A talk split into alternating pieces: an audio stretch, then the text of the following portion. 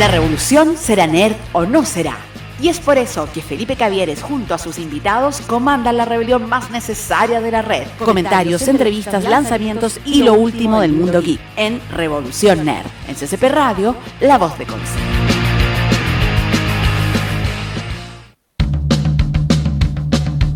Okay, nerds, let's go. Let's go.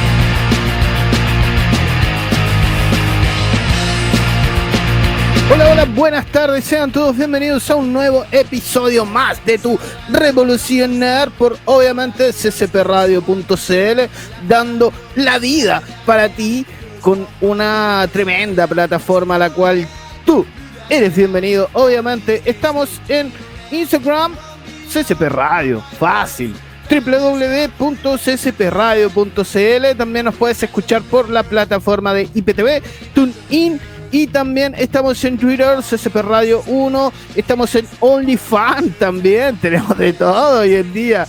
Recuerda que todos los capítulos, todo el contenido de CCP Radio lo encuentras en su canal de YouTube. CCP Radio, así de sencillo y así de chimplín. Oye, tenemos un programón, como digo siempre, pero eh, no, pude vestirme de gala esta vez, pero tenemos tremendo programa hoy, amigo. Hoy hablamos de uno. ¿Cómo decirlo? ¿Cómo decirlo sin emocionarme, sin llorar por ello? ¿Cómo, cómo decirlo sin nombrarlo? Eh, nombra a tu autor favorito sin nombrarlo. Eh, ¿Cómo se puede hacer eso? Eh, excentricidad, magia, filosofía ultra reptiliana del quinto vórtice. Todo eso y más define a nuestro invitadísimo de hoy día del programa. Y para empezar con el resumen, para invitarte a quedarte hasta las 6 de la tarde con nosotros en ccpradio.cl, vamos a saludar a quienes hacen que esta presencia esté sonando en tus oídos y en tu pantalla ahorita mismito. Obviamente los amigos de SOS Pet Concept. ¿Dónde encontrarlos? Muy fácil. En calle Lientour 669 Concepción. Puedes encontrar los mejores accesorios y lo que tu mascota necesita para ser feliz. Porque están los mejores profesionales, tecnología de punta, sala de espera cat friendly, hospital de gatitos. Oye, tenemos de todo, de todo lo que tu mascota puede necesitar. Eh, te dije que teníamos alimento, te dije que teníamos ropita, accesorio, atención de primera, porque tenemos tecnología de punta para atender a todas las necesidades de tus mascotitas y aparte, aparte de todo eso, tenemos un hospital. sí, Hospital Gatuno. Y también tenemos farmacia solidaria, donde tú puedes dejar los medicamentos que tu mascota ya no necesite y que puede salvar la vida de otro amiguito perruno o gatuno. Mira qué lindos somos en SOS Conce. Oye, también tenemos un numerito de WhatsApp para que tú puedas hacer todas tus consultitas, sí, obviamente. El más 569 8464 3356 para hacer tus consultas de horarios, horas veterinarias y servicios disponibilidad de stock. Después de tantos meses me lo aprendí. Sí, ahora ya no es necesario poner la imagen. Oye, así que ya sabes, estamos en Client Tour 669 Concepción. ¿Cómo llegar allá con tu mascarilla, obviamente? con todas las eh, medidas de seguridad que también tenemos dentro de nuestra clínica. ¿ah? Y síguenos obviamente en nuestras redes sociales, Instagram, arroba SOSBetConce, más fácil que nada. Facebook, SOS espacio Bet espacio Conce. ¿Qué mejor? ¿Qué mejor?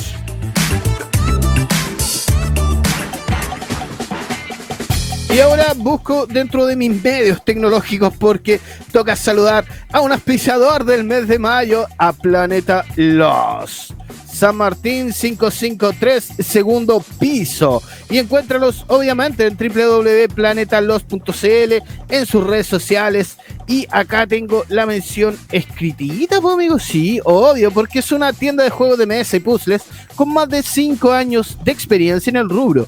Vendemos diversión para todas las edades y que desde el día lunes 10 de mayo Estamos atendiendo de forma presencial en todas nuestras y con todas nuestras medidas sanitarias, eso quería decir. En San Martín 553, piso 2, o en nuestras redes sociales como Planeta Los, página web www.planetalos.cl y encuéntranos en la app de Corner Shop. También estamos ahí. Y te recordamos que tenemos tremendo concursito con los amigos de Planeta Love. ¿Quieres llevarte el juego Corruptia? ¿Sí? ¿Quieres llevártelo? Acá te lo describimos cuando lo encuentre. Y lo encontré.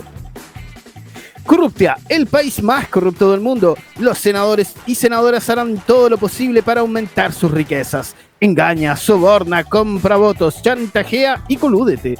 Todo está permitido y cualquier parecido a la realidad obviamente es mera coincidencia.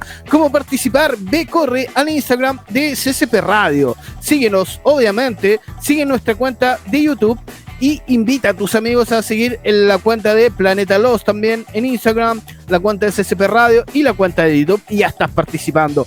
El próximo lunes se sortea este tremendo juego de Corruptia, el país más corrupto del mundo.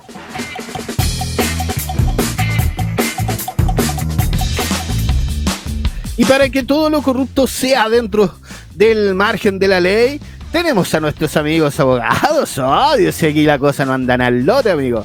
Y tenemos a los amigos de Lexac, estudio de abogados orientados a solucionar problemas vinculados al ámbito legal en todas sus materias de derecho de familia, civil y laboral. Dentro de sus servicios se encuentra también el de mediación privada, corretaje de propiedades y preparación para exámenes de grado. Escríbenos al correo contacto arroba lexac.cl o a nuestro teléfono WhatsApp más 569 626368 y me equivoqué. Más 569 96 26 36 80. Ahora sí me faltaba un número.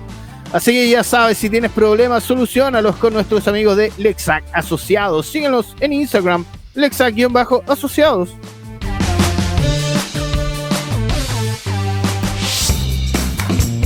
Acá, acá, acá te lo resumo. Te resumo el capítulo del día que va a estar más bueno y que un pancito con chancho. A ese level, exactamente, porque vamos a hablar de uno de los más grandes. Diría yo, en opinión personal, y lo más probable es que esta vez, por esta vez, no me equivoque, porque te estoy hablando del genialísimo Alan Moore. Porque nos internaremos en la genialidad de uno de los escritores Mira, mira, escucha esto. Escritor, mago, cantante y el guionista más grande del mundo del cómics. Quien marcó un precedente, ¿ah? hay un antes y un después dentro del mundo del cómics, un antes de Alan Moore y un después de Alan Moore. Y un no te olvidaremos nunca, Alan Moore, sigues en nuestros corazones. Así que vamos a internarnos eh, medianamente, obvio, hasta las 18 horas, hablando de la vida, un poquito de la vida de Alan Moore, de, lo loquillo que era, hablando de sus primeros pasos en el mundo del cómics y hablando obviamente de sus más grandes obras. ¿Qué obras recuerdas tú de Alan Moore? Ah, buena pregunta. Si quieres eh, mandarle un besito a Alan Moore, un abrazo, ahí tienes el WhatsApp de la radio que es el más 569 51 22 7405 habilitado para las funas también. Así que ya sabes, quédate en compañía de ccpradio.cl y ahora nos vamos a la musiquita, señor Cobranza. Estás en tu Revolución obviamente, de los días miércoles. Oye, tremendo tema ahí con señor Cobranza. Te recordamos que estamos en tu Revolución Nerd, ccpradio.cl, obvio, y quédate junto a nosotros hasta las 18 horas porque estamos hablando de un grande. ¿Quién es el invitado hoy? Uno de los guionistas, escritores eh, fabulantásticos, mágicos, etéreos del mundo de los cómics, quien fue capaz de cambiar el horizonte hacia un mundo que era liderado por revistas eh, llamadas infantiles, revistas que eran básicamente para los niños. Aunque ahí hay otros temas entre medio, porque igual hay que recordar que los cómics también sirvieron mucho a la gente que estaba en guerra, se le llevaban montoneras de cómics para que pudieran pasar el tiempo. Así que no, pero eh, en ese tiempo, los años 50 aproximadamente, el cómics era considerado para niños. Y en los años 50, exactamente 1953, viajamos así como si nada hacia Inglaterra, hacia Northampton, Inglaterra, al lado obrero de la ciudad, em, un lado podríamos decir clase media trabajadora, un poco baja, pobre para el estándar inglés, y nacía un niñito, sí, un niñito que a los cinco años ya era todo un, no un genio, no, tampoco lo vamos a llamar genio, pero ya era todo un loquillo para la lectura, imagínate, que desde los cinco años ya empezó a cultivar su hambre por leer y leer de todo, leer desde mitología, mitología, mitología nórdica, mitología griega, hasta llegar a los cómics, que en ese tiempo, como te digo, eran básicamente considerados literatura infantil y el tipo se enamoró de esta clase de literatura, leyendo eh, tanto material inglés como material estadounidense. Le gustaban mucho los Cuatro Fantásticos. De hecho, hay un, hay un par de referencias de él a los Cuatro Fantásticos que son maravillosos. ¿Cómo fue la, la adolescencia de este niño bueno para leer? Sus estudios, o dentro de su primer colegio, el tipo era casi un prodigio no se esforzaba mucho, todo le hacía muy fácil, hasta que lo cambiaron de escuela, de escuela, los cambiaron, lo cambiaron de escuela a este querubín y empezaron a cambiar las cosas porque era mucho más competitivo. En su adolescencia estamos hablando de, de high school, puede ser. Era más competitivo, obviamente había que esforzarse un poquito más y este tipo, este Alancito, dijo, esforzarse, ¿qué es eso? Bullshit. Y empezó a vender drogas. Así de sencillo. Oye, no quiero ir al colegio, vende drogas, hijo. Y empezó a vender LSD, el, el Alancito. Otros decían también porque odiaba el sistema educacional inglés, de la cual muchos estamos de acuerdo, muchos odiamos el sistema educacional. De, de, hecho, el sistema educacional tiene mucho, el sistema educacional inglés tiene mucho que ver con el sistema educacional actual que estamos viviendo ahora. Así que el tipo odiaba eso o le aburría o simplemente no quería competir con otros. Y empezó a vender droga. Y obviamente, obviamente, media vuelta para tener el poto, fuiste bueno, Lancito. Que fuiste del colegio. Y a esa edad de los 16, 17 años, obviamente tenía que valerse, tenía que salir a trabajar y el hombre no le hacía las el trabajo. Eh, trabajó desde carnicero hasta eh, conserje de edificio. Y ahí empezó a ver, de algún modo, que era bueno para escribir. Empezó de algún modo a sentir esa, mm, esa cosquillita en los dedos y él sintió que ese podría ser el camino para salir de todo su entorno, de todo lo que de algún modo lo molestaba o así sin asco lo asqueaba, valga la redundancia. Eh, dentro de un sistema laboral, dentro de un sistema educacional, dentro de un sistema de modales, para él a lo mejor todo eso valía. Así que obviamente dentro de muchos trabajos que él tuvo, lo echaban porque mm, se paraba y se ponía a fumar droga, porque era un, era un droguito. Y el tipo empezó a ver en los cómics una salida. Así como cuando él era niño veía en los cómics un escape o, una, o un modo de eludir la realidad que tenía en su entorno, ahora ya un poco más de grande y con más conciencia empezó a ver en eso su forma de salir de eso, salir de la, pobreza, digámoslo así, salir de la pobreza. Y empezó con pequeños tomos, con pequeños talleres de narrativa y el tipo hacía sus propios fanzines. Sí. Comenzó a escribir eh, literatura también. Uno de los primeros fanzines lo llamó Embryo o Embrión, puede ser traducido Embryo se llamaba. Luego se volvió un escritor freelance, donde colaboraba con revistas británicas como Warrior, y se le dio la posibilidad de escribir dentro de la división británica de Marvel, o Marvel UK, como le llamaban, donde empezó a escribir para Star Wars. Te estoy golpeando con esto. Sí, hay un Star Wars de Alan Moore, exactamente. Para la revista Star Wars Weekly, también escribió para Doctor Who, Capitán Britannia, donde conoció a sus más grandes amigos dentro del mundo del cómics, que fueron los dibujantes Dave, David Gibson y David Lloyd. ¿Te suenan esos nombres? Obviamente que te van a sonar, pues amigo.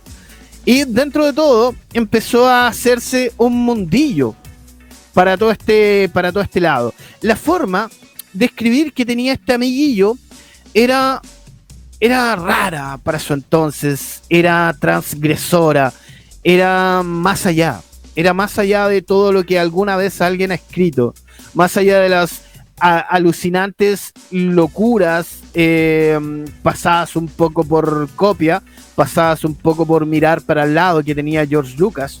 En esta narrativa de, Alan Moore ha sido como estudiada, ha sido, mm, ha sido vista y ha maravillado a todo el mundo. Su forma de reinventar, de reconstruir historias, es sale la marca eh, personal que tenía dentro de su narrativa dando tintes anarcos y sociales en el contexto de sus guiones. Que eso eh, no sé si le importaba mucho, pero sí lo veía mucho.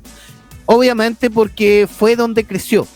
Se vio bajo un entorno eh, socioeconómico medio bajo y que mucha, mucha culpa de que su entorno fuera socioeconómico medio bajo eran porque las políticas públicas no los ayudaban. O sea, todo tiene eh, sentido dentro del pequeño Alancito para empezar a escribir eso. Y en su época dio un rumbo, o dio un nuevo rumbo, a un, a un cómics que estaba ya olvidado, un cómic que había nacido dentro de los años 50, llamado Marvel Man, que luego por temas de eh, por temas del copyright, por llamarlo así, pasó en Inglaterra a llamarse Miracle Man que era básicamente la versión del Capitán Marvel británica. Básicamente eso. Y este cómics, cuando apareció en 1963, ah, o se editó hasta 1963, era la historia de un niño.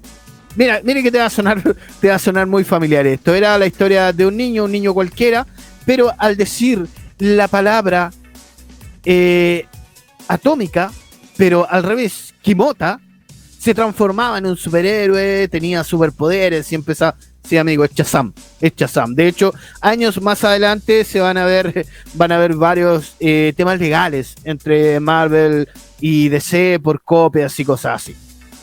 Pero este, después, hasta su reedición o hasta su última edición, este era un cómic de los años 50 más o menos, y hasta su última edición en 1963 ya había perdido toda magia. Y le dijeron a Alancito, le mandaron este cómic, le dijeron, ahí tienes, haz lo tuyo, amigo, haz lo tuyo. Y este yo creo que fue el cimiento para ver que tenían en sus manos a un tremendísimo escritor. La historia de Miracle Man era, como te cuento, de este niño que básicamente toda su infancia tenía superpoderes y decía o gritaba la palabra Kimota. Y Alan Moore le dio un giro tan maravillosamente fabulantástico en el universo, amigo. Cuando acogió el cómics, dijo, lo voy a hacer, pero obviamente a mi manera. Le dijeron, vos dale. Y todo, cuando lo agarró Alan Moore, todo lo que había vivido el niño en su infancia fue un sueño. Ya miramos al protagonista crecido, ya sin superpoderes, y solo tenía pequeños flashbacks de su infancia cuando tenía, según él, tenía o no tenía, no estaba seguro de superpoderes. Y el giro demencial que le dio este hombre es ya, como te digo, ya ponerlo crecido con estos pequeños flashbacks y que el gobierno le haya implantado esos flashbacks. Y, en un, y se ve este héroe en un asalto y justo ve la palabra atómica en, uno, en un cartel, algo así, y el tipo se acuerda de la palabra mágica y grita Kimota, ¡pum! Y aparece Miracle Man. Y después empieza a, empieza a luchar a ver por qué tenía estos recuerdos. Si estos recuerdos todos fueron implantados. El universo de Kimota anterior al año 63 no existió. Alan Moore lo borró todo. Y fue tan genial. Y quedó tan bien lo que hizo que ahí como que fue el cimiento para decir, acá tenemos a alguien que es chingón, chingón. Y ahí empezó de, algún modo la fama de este tipo con el pequeño Miracle Man. Los referentes de lectura que tenía este pequeñín, este Alancito, eran cuáticos. Las lecturas de influencia de Alan Moore van desde la filosofía, cultura pop, desde el Leviathan de Huff, hasta las revistas de Pulp del principio de los años 20 aproximadamente, En todas sus obras hay un armazón de referencia tanto visual como lingüístico que establecen y profundizan el discurso. Moore tiene puentes, como se le podría decir de algún modo, más allá de las historias que cuenta, hacia un mundo con mayor significado y relación y relaciones complejas.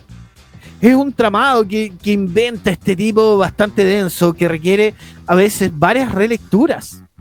Teje una primera capa narrativa muy suave, con una historia muy solvente, muy sencilla de entender, una historia básicamente simple y precisa de grandes conocimientos, se podría decir. Como por ejemplo, una venganza personal dentro de B de Vendetta, de, de, de, de decir, B de Vendetta, por ejemplo. O algunas historias cotidianas como La Cosa del Pantano. Luego de tener la primera capa de la historia cotidiana, la segunda es atravesar las referencias visuales y textuales que cifran según nuestro bagaje cultural y según lo que tú te puedes apropiar de tu historia. Ahí donde utiliza la cultura pop, donde mete referencias que tú puedas reconocer, básicamente, y muy fáciles de reconocer.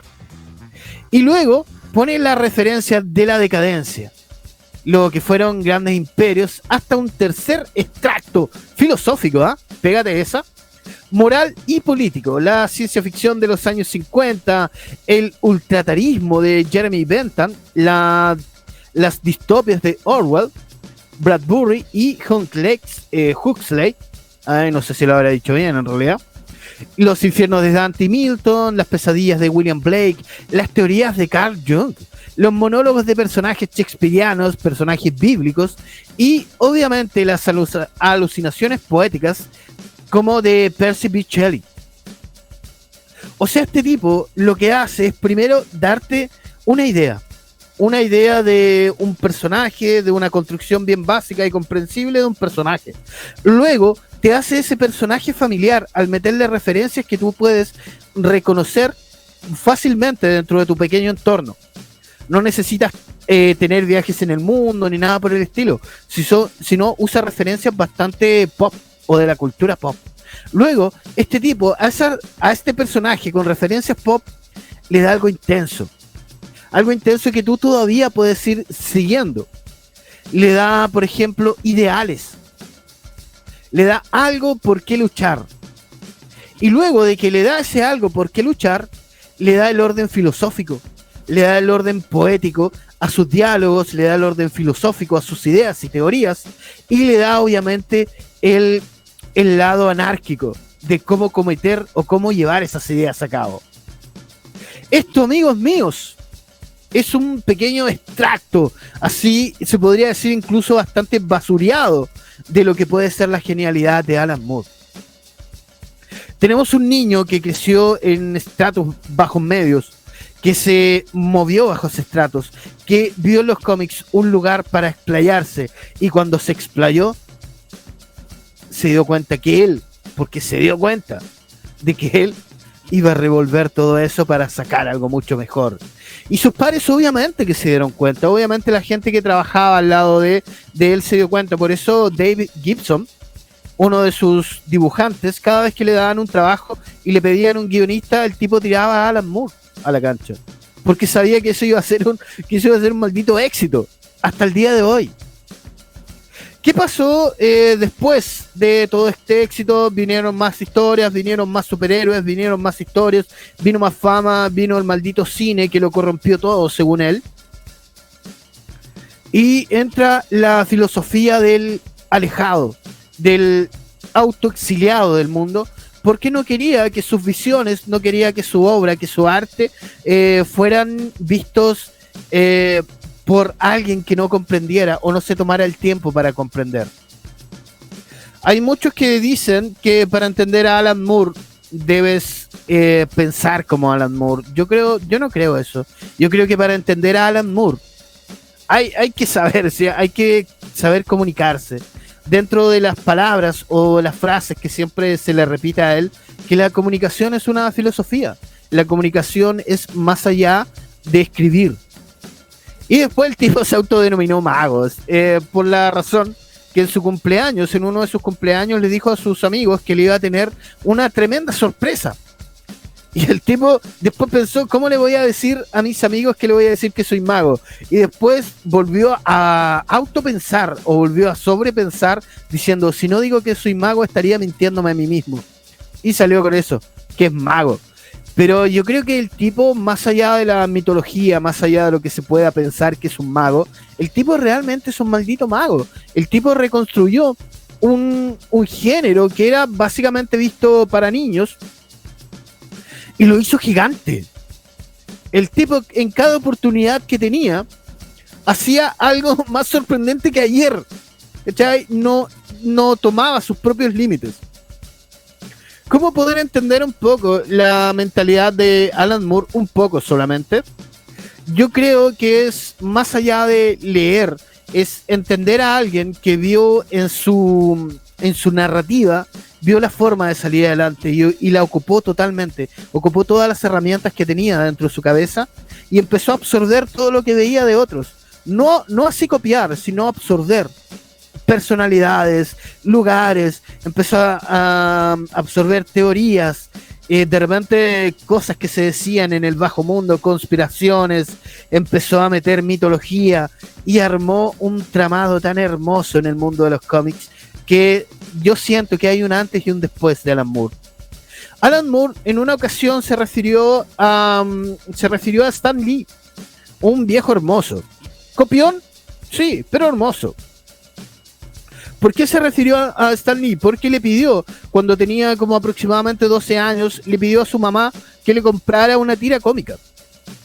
Y la mamá, como no entendía mucho, agarró lo primero que vio y justo estaba un, un cómic de los Cuatro Fantásticos. Y el tipo lo vio reacio, pero lo comenzó a leer y se enamoró de la forma que tenía América de poner a sus héroes, de enaltecer una visión, una visión de héroe. Y le escribió una carta a Alan Moore, eh, a Stan Lee, diciendo todo lo, bueno que eran sus historias. De hecho, fueron historias también de Steve Ditko y todo eso, pero eh, diciéndole todo lo bueno que eran sus historias, pero que en algún punto se iba a ir todo al carajo todas sus historias se iban a ir al carajo, le dije. ¿Por qué habrá dicho eso? Yo siento porque él presentía que en algún momento iba a llegar el cine a todo esto. Cosa que él mismo ha dicho que lo odia, con, con razón y con tesón. Pero yo insisto, esta es solo eh, una visión muy mínima, muy mínima, un resumen muy mínimo de lo que es Alan Moore. Alan Moore es más que un mito, más que más que buena narrativa, Alan Moore es un estilo de vida. Ah, te basaste un estilo de vida, dijo. No, no un estilo de vida, pero sí es un tremendo personaje que se tiene que ver por eso, porque es un tremendo personaje que cambió la historia. La cambió, la reconstruyó, la dio vuelta y la hizo mucho mejor. Para de algún modo nosotros entender que todo esto que estamos viviendo solo es un sueño. Un sueño y en este momento estamos dormidos con un chip implantado por el gobierno y tenemos que descubrir por qué. Básicamente esa es la narrativa de Alan Moore, así muy básica, muy pedestremente. Vámonos a la música y seguimos con las obras de Alan Moore en Revolución Nerd por ccpradio.cl.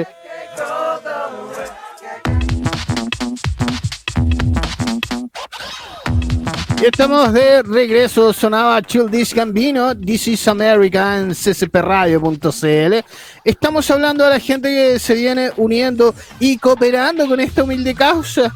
Estamos hablando del tremendísimo Alan Moore. Obviamente hicimos un resumazo, resumen del resumen del resumen del resumen, sacado de Wikipedia y puesto en el rincón del vago, del cual hicieron un resumen de eso eso estamos viendo. Eh, obviamente me salté partes importantes de su vida, cuando empezó a triunfar en Marvel, en DC, cuando empezó a tener más vistas, porque ahora vamos a agarrar todo eso partiendo por sus obras. No lo vamos a hacer de forma cronológica, cuál fue primero, cuál fue después, tampoco vamos a apelar a cuál es más importante que la otra, no, porque me imagino que eso, aparte de ver los números de cada obra, sino va a ir por el receptor, creo yo. El receptor es el que juzga cuál obra es mejor o no. Los vamos a hacer desordenadas nada más, ¿ah? para empezar a, a, ver un poco de la obra de este genio. Oh, me salió así. Comenzando por Vidi Vendetta o B de Vendetta de 1980, ilustrado por el tremendísimo David Lloyd. Bajo el sello de Vertigo Comics, eh, filial de DC en ese tiempo, DC dijo, oye, queremos hacer otra editorial para hacer cosas más serias, más adultas, y apareció Vertigo, Vertigo Comics, que es un pero así enormemente. La filial de Vértigo, que era más adulta, ideada, eh, esta mm, Bella B de Vendetta, ideada originalmente como una serie limitada de 10 cómics que comenzó a gestarse en el año aproximadamente 1975, donde fue rechazada, sí amigos, rechazada en la revista Hulk Weekly por su contenido alejado de la línea de la revista. La revista tenía un contenido, la revista inglesa, Hulk Weekly, tenía un contenido más eh, relativo a lo infantil y encontró que B de Vendetta era como un poco más anárquica o sobre todo anárquica, hasta que le dieron a su amigo David Lloyd una serie de misterios. Le dijo, elige al escritor, pero necesitamos una serie de misterios. Y ahí es donde apareció y llamó a su amiguín Alancito y nació esta tremenda historia que nos sitúa en un futuro distópico, luego de una casi guerra nuclear. nuclear. Hasta ahí te lo voy a dejar. Eh, es que espolear, igual muchos, muchos han visto la película, muchos han leído el cómics, pero dejemos la magia viva. Dejemos que esa magia te lleve a leerlo. Más allá de espolear, vas a pillar con, un, con una historia tremendísima. Una historia de no tanto yo, yo siento que B de Vendetta no es tanto una historia de anarquismo, sino una historia de resistencia. Y ahí vaya a pedir toda la resistencia que tengáis. Después llegamos hasta la obra From Hell, que es una de sus eh, primerísimas, podríamos decir, primerísimas obras aplaudidas de pie con saltos vítores. From Hell es de 1989 y acá obviamente sacó aplausos de pie, gritos de la multitud porque este tipo reinventó de algún modo la historia de Jack el Destripador, bajo el trazo de Eddie, Eddie Campbell. De hecho, parece que está bajo, estaban en sus principios bajo la editorial de Eddie Campbell, indagando en las motivaciones que tuvo Jack el Destripador, el más grande asesino de la historia. Y la historia también recoge supuestas cartas que en 1888 recibían los periódicos cuando los asesinos o los asesinatos se llevaban a cabo. Supuestamente todas estas cartas se recopilaron y empezaron a estudiar, o este mismo Alancito empezó a estudiar para crear su historia From Hell, que recibió el premio Eisner Award for the Best Writer. Algo así es la tontera. Eisner Award, Award Eisner, Eisner Award for Best Writer. Algo así. Luego este, o no sé si luego, no me acuerdo la línea temporal, pero eh, se pegó este tremendísimo éxito con From Hell y llegó la cosa del pantano, donde otra vez eh, veríamos la genialidad de Alan Moore, porque no era una invención de él, sino era una reconstrucción de personaje. De los creadores Len Wayne y Bernie eh, esta es una obra, o en esta obra, Alancito muestra la genialidad como te dije, con la reconstrucción de un personaje olvidado hace años por el tiempo, por la gente, etcétera, etcétera. Y el origen o la vuelta de cabo que le dio este tipo.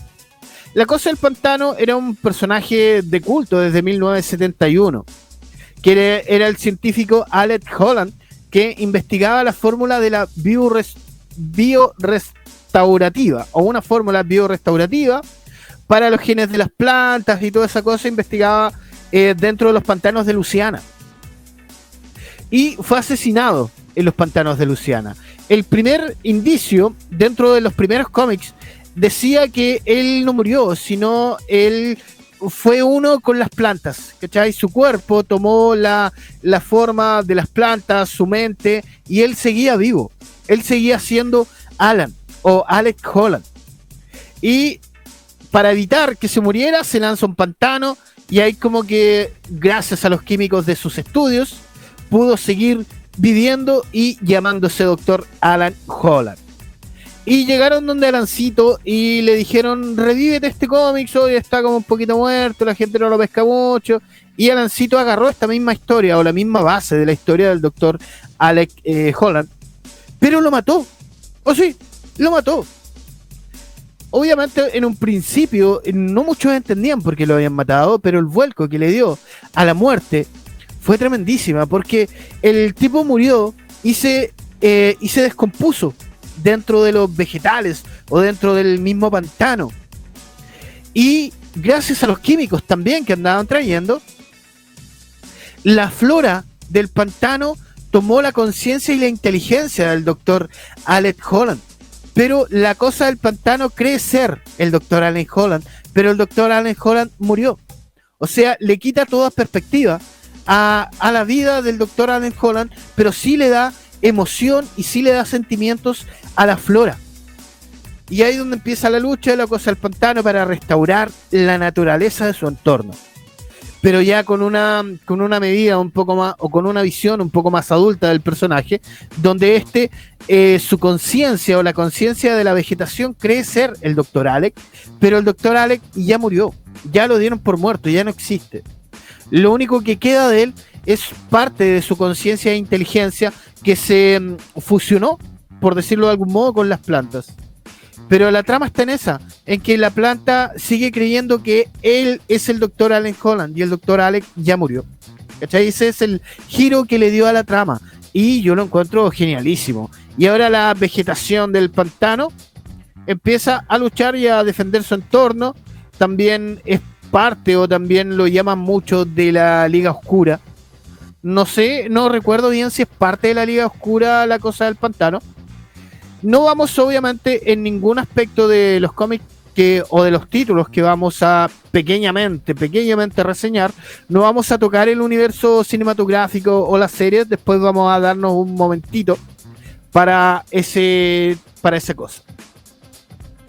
Llegó, yo, yo encuentro que llegó uno de los mayores desafíos de Alancito cuando al dibujante David Gibbon le piden que haga eh, un Superman anual. Que escriba para la Superman anual una historia. David Gibbon no lo pensó dos veces. Dijo, Alancito, tú vienes conmigo. O, como, o como los memes que aparece, yo quiero en mi equipo a Alancito. Y eh, tenía la libertad, obviamente, de escoger un guionista y llamó a Alancito y nació para un hombre que lo tiene todo una reinvención, reconstrucción, recalibración del hombre todopoderoso Superman. Que ya dijeron, este tipo se saltó la barda, se mandó un cuadrangular y todo eso. Esto fue en el anual de Superman de 1985. La historia básicamente es el cumpleaños de Superman, donde va parte de la Liga de la Justicia a su fortaleza de la soledad, pero se encuentran con que eh, Clark Kent está tendido en una cama, eh, abducido y atrapado por una, por una mentalidad alienígena, donde esta mentalidad alienígena le, le hace ver, le hace ver un poco un futuro o un pasado o una realidad distópica, donde todo a lo mejor va bien o mucho mejor que estar acá en la Tierra. Viejo, la, la premisa de esa historia es más linda que el sol. Y después, al otro año, le dijeron, oye, pégate otra. Y, pensaron, me imagino, no, no se a pegar dos de dos. Y apareció, ¿qué pasó con el hombre del mañana junto al dibujante Cor Swan? Dos tremendas historias de Superman que si bien o, o apelando un poco a la realidad, no reestructuraron la identidad de Superman, no cambiaron su forma, pero sí le dieron eh, identidad humana. Se acercaron más la identidad del, del hombre extraterrestre que venía a la Tierra. Ya no había Clark Kent, ya, ya no había tanta superioridad. Un punto bastante importante para las creaciones o las reconstrucciones de Alan Moore es humanizar, es hacer algo, es hacer algo que tú sientas a lo mejor capaz de pensar que puede ser tú. Obviamente dentro de aspectos soníricos, dentro de aspectos un poco mitológicos, místicos, pero de algún modo pensar que en alguna otra realidad alterna o universo paralelo, ese personaje puede ser tú. Y lo hizo con Superman maravillosamente. La historia de qué pasó con el hombre del mañana, la historia cuenta se cuenta en forma lineal de parte de la voz de Luis Lane o Luisa Lane que relata los hechos, el formato en formato de entrevista. Dentro de esta historia no hay espacio ni para cabos sueltos, ni para preguntas, ni nada. Se hace un repaso completo por la mitología de Superman y no se siente forzado, que es como yo encuentro que es lo más importante. Y es más, la historia es armoniosa y cada intervención de los villanos es justificada. O sea, cada intervención de alguien más dentro de la historia no lo, no lo deja de lado Superman no es que hayan historias paralelas o cuentos paralelos dentro de una misma historia. Por eso, al momento de reconstruir a, algo, a alguien o de crear a algo, Alan Moore lo que hace es lo humaniza a tal punto que lo vuelve como estelar. Imagínate lo que te estoy diciendo. Lo humaniza de forma estelar. ¿Por qué? Porque lo vuelve tan carne y hueso sin, eh, sin perder sus poderes a Superman que lo hace vulnerable hacia sus propios deseos, hacia sus propios sueños. En este caso se ve como eh, el primero, o qué pasó con el hombre del mañana, o la primera historia que dio de Superman. Lo hizo tan vulnerable que no era necesario tener kriptonita para atrapar. En qué pasó con el hombre del mañana es un poco o básicamente dentro de lo mismo. Lo vuelve tan humano que no necesita usar lentes como Clark Kent, no necesita correr y volar porque tu cabeza te puede vencer en cualquier momento. Eso hizo Alancito con el hombre del, de hierro, o el hombre de hierro, es decir, Man Steel. En fin. Después llega otra historia. Te recuerdo, estamos eh, bastante desordenadas dentro de líneas temporales, no estamos ni ordenando ni por la mejor ni por la peor, sino estamos nombrando obras de Alan Moore y una de ellas es La Liga de los Hombres Extraordinarios del 2003, donde ya alejado de la casa DC y de sus trabajos en Marvel, en esta etapa de Alancito, ya fuera de esas grandes, recuerda la frase, eh, esa frase que aparece en los memes que haré mi propia algo con juegos de azar y mujerzuelas.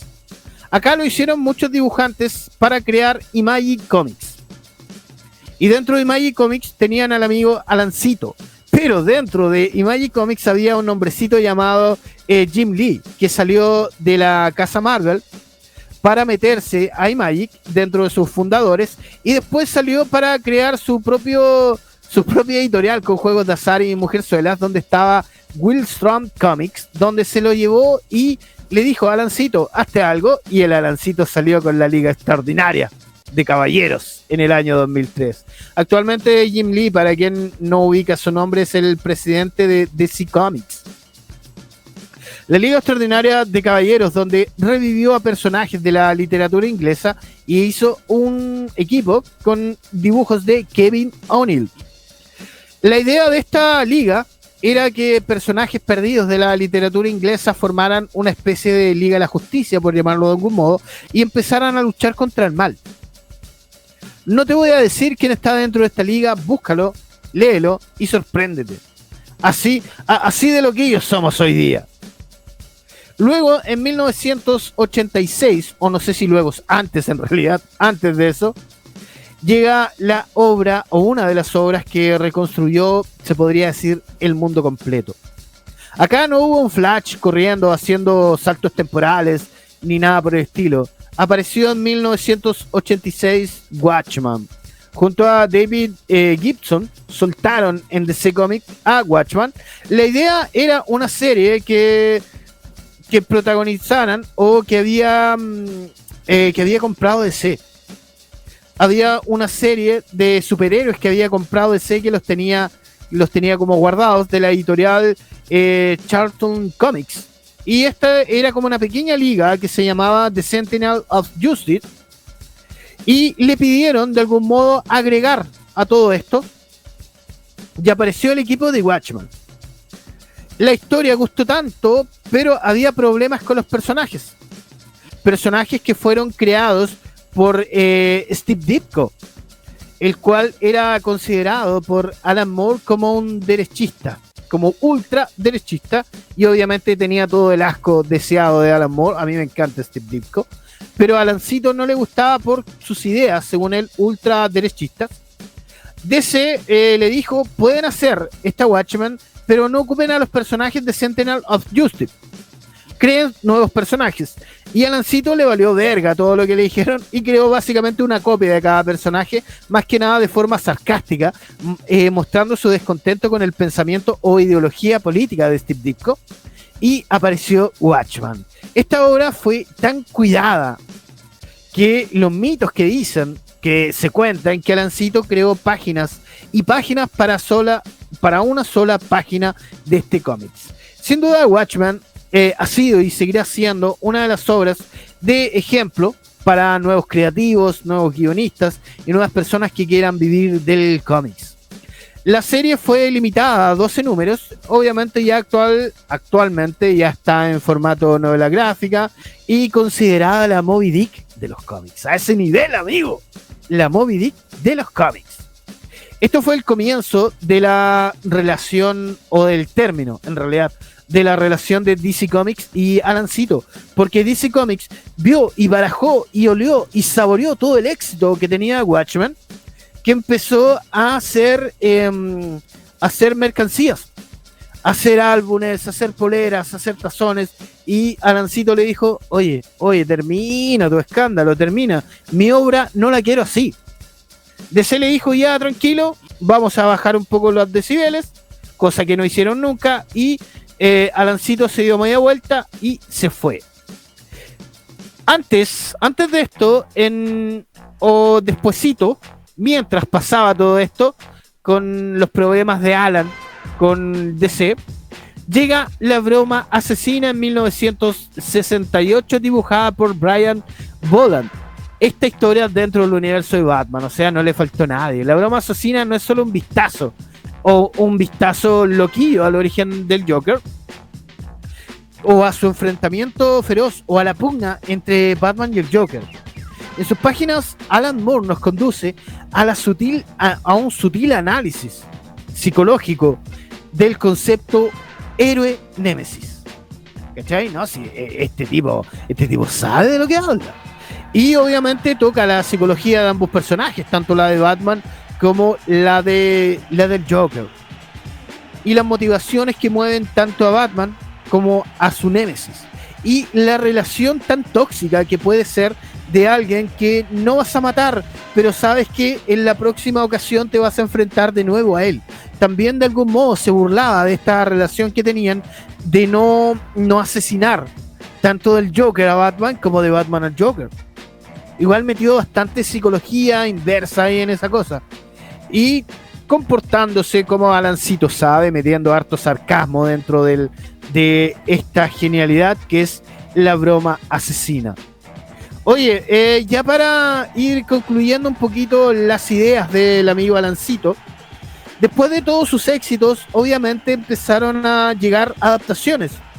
La única adaptación que él, que él dentro de todo está semi de acuerdo o que le pudo haber gustado es la adaptación animada de Superman de qué pasó con el hombre del mañana.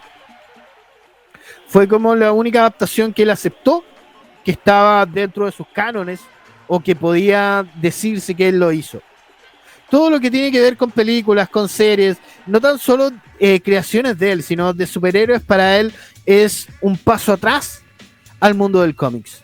Para él todo es esa basofia de obras, y no te estoy hablando solo del cine de DC, sino tanto de Marvel y todo lo que tiene que ver con el universo cinematográfico de los cómics, Alan Moore lo encuentra un grito desesperado por seguir ganando dinero.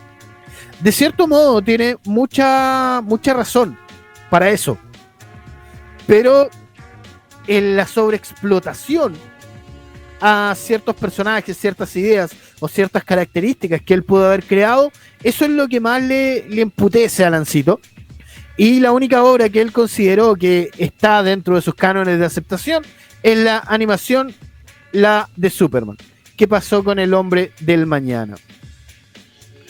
Después de todo su paso por el cómic, después creó también su propia editorial con juegos de azar y mujerzuelas. Después empezó a escribir libros. Eh, una de sus últimas es la continuación de Jerusalén. Es como su obra magna también. Pero yo creo que eh, hasta ahora, hasta el momento, hasta el día de hoy, no tenemos nada como la narrativa o la desconstrucción de un cómic como la hizo Alan Moore. Es obviamente objeto de estudio, sobre todo la forma en que él puede hacerte llegar a través de un libro que es considerado para, eh, para niños. Y él destruyó todo eso y lo volvió un mercado para cualquiera que sienta la necesidad de leer. La narrativa para él siempre fue considerada como su magia. A lo mejor por ahí va el concepto del autodenominarse un mago. Para él la narrativa dentro de un, de un mundo ilustrado es muy, muy importante.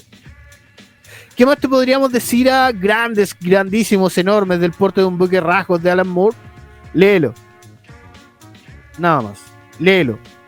Ten la oportunidad o date ese gusto de leer algún cómics, trabajo, reportaje de Alan Moore. Te vas a dar cuenta que el tipo no es un visionario, ¿ah? El tipo tampoco puede llamarse un adelantado su tiempo. El tipo es un rupturista. Alguien que rompió su tiempo para darse cabida a lo que él sabía hacer, que era la narrativa. Y aprovechar su talento para hacerlo de una forma grandiosa, una forma magnífica. Por eso es lo que eh, te podríamos decir acá como Revolución Nerd, léelo. Alancito es la ley. Tenemos concurso, te recordamos, así que no olvides estar cerca de eh, um, Planeta Los, de nuestro Instagram también hay concurso pegadito. Recuerda también pasar por el Instagram de SOS Petconce, también por el Instagram del Lexac, eh, bajo asociados. Y el viernes tenemos invitada, así que va a estar todo entretenido. Sigue en compañía, obviamente, de ccpradio.cl. Estamos para ti.